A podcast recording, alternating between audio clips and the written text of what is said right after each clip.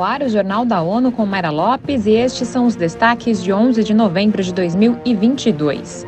No Brasil, 40 milhões de crianças estão expostas a riscos climáticos.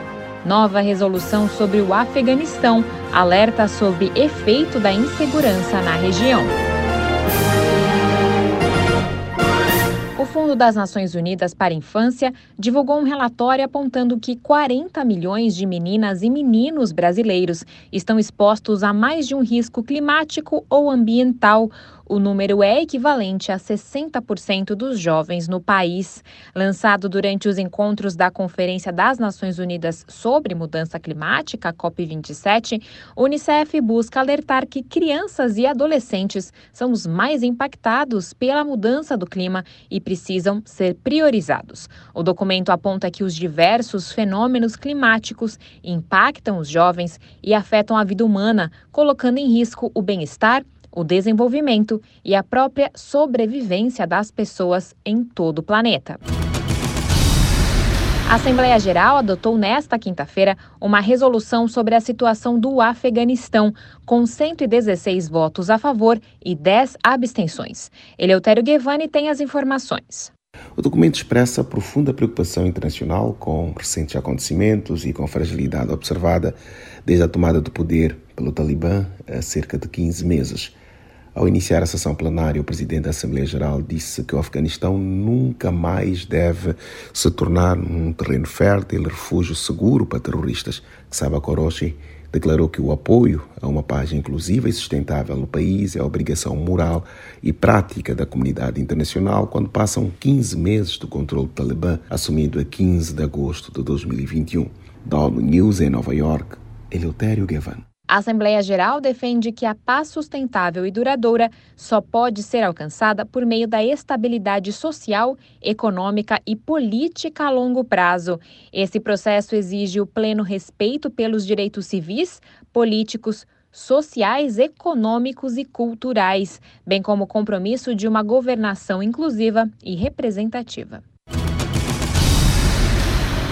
A vice-chefe da ONU falou ao Conselho de Segurança nesta quinta-feira sobre o crescimento do terrorismo na África e a grande ameaça à paz e segurança internacionais. Acompanhe com Ana Paula Loureiro. Amina Mohamed disse que extremistas violentos, incluindo Daesh, Al-Qaeda e seus afiliados, exploraram a instabilidade e o conflito para aumentar suas atividades e intensificar os ataques em todo o continente.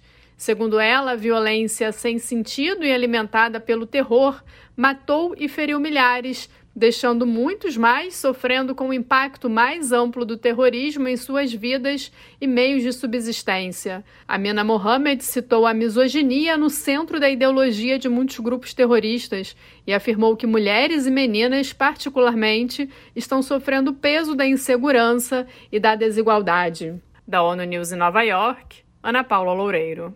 Amina Mohamed concluiu sua participação no debate do Conselho de Segurança elogiando a cúpula planejada para outubro de 2023 sobre contra-terrorismo na África como uma oportunidade para considerar maneiras de fortalecer os esforços da ONU em todo o continente.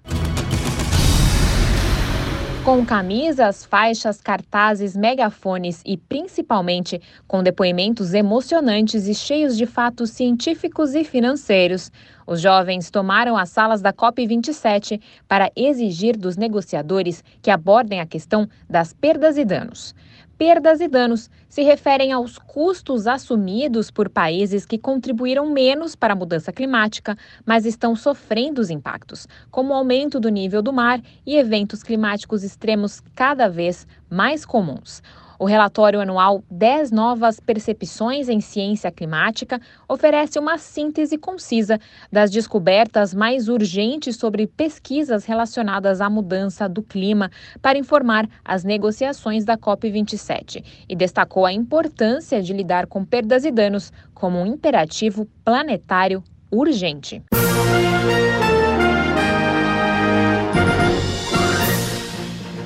Esse foi o Jornal da ONU. Confira mais detalhes sobre essas e outras notícias no site da ONU News Português e nas nossas redes sociais. Para nos seguir no Twitter, acesse arroba ONU News.